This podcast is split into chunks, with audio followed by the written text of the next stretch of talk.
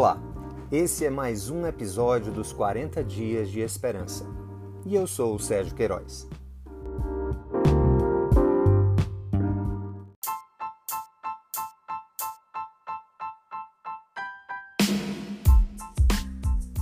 Dia 26 Minha esperança se renova no arrependimento.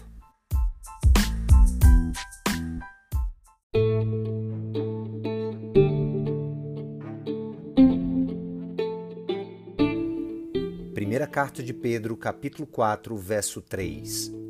No passado vocês já gastaram tempo suficiente fazendo o que agrada aos pagãos.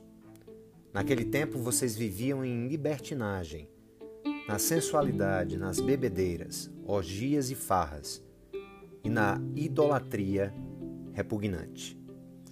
Nós temos aqui uma exortação de Pedro aos leitores da sua primeira carta.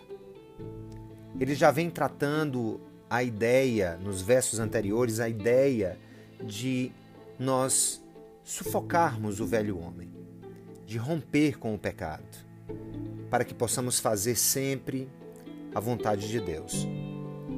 Como vimos na devocional passada, ele traz à tona a ideia de que Cristo sofreu em seu corpo para romper com o pecado. E agora, no tempo que nos resta, nós não vivamos mais para satisfazer os maus desejos humanos.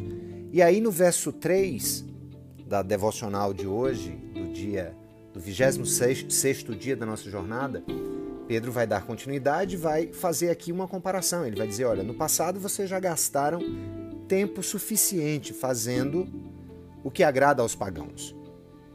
Ele vai mostrar que nós já perdemos muito tempo da nossa vida com aquilo que não convém, com aquilo que não nos agrega valor, com aquilo que nos diminui enquanto pessoa, com aquilo que nos coisifica.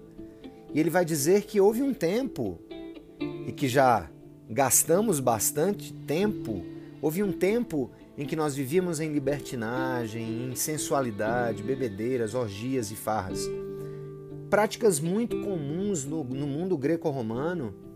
A ideia das farras, a ideia de levar até as últimas consequências, a libertinagem, as bebedeiras. E nós parece que vivemos um pouco desse tempo nos dias de hoje. E esse texto para hoje é tão atual quanto foi quando foi escrito há mais de dois mil anos. Pedro está nos dizendo que no passado, a gente já gastou tempo suficiente fazendo o que agrada aos pagãos, ou seja, quem nós queremos agradar? Como é que a renovação da nossa esperança, a esperança naquilo que Deus prepara, a esperança naquilo que Deus é, separa para o seu povo, quando nós nos arrependemos desse velho tempo, dessas velhas práticas, nós renovamos a nossa esperança. A esperança pode ser renovada em contínuos atos de arrependimento. De olharmos para trás e dizermos: Poxa, quanto tempo eu perdi? Quanto tempo perdido com coisas que não são convenientes, com coisas que me tornaram, em um certo sentido, objeto de prazer para outras pessoas, ao mesmo tempo com coisas que lançaram sobre mim, sobre a minha vida, sobre o meu corpo, o peso do desgaste nas bebedeiras, nas orgias, nas farras. E ele vai encerrar dizendo também na idolatria repugnante.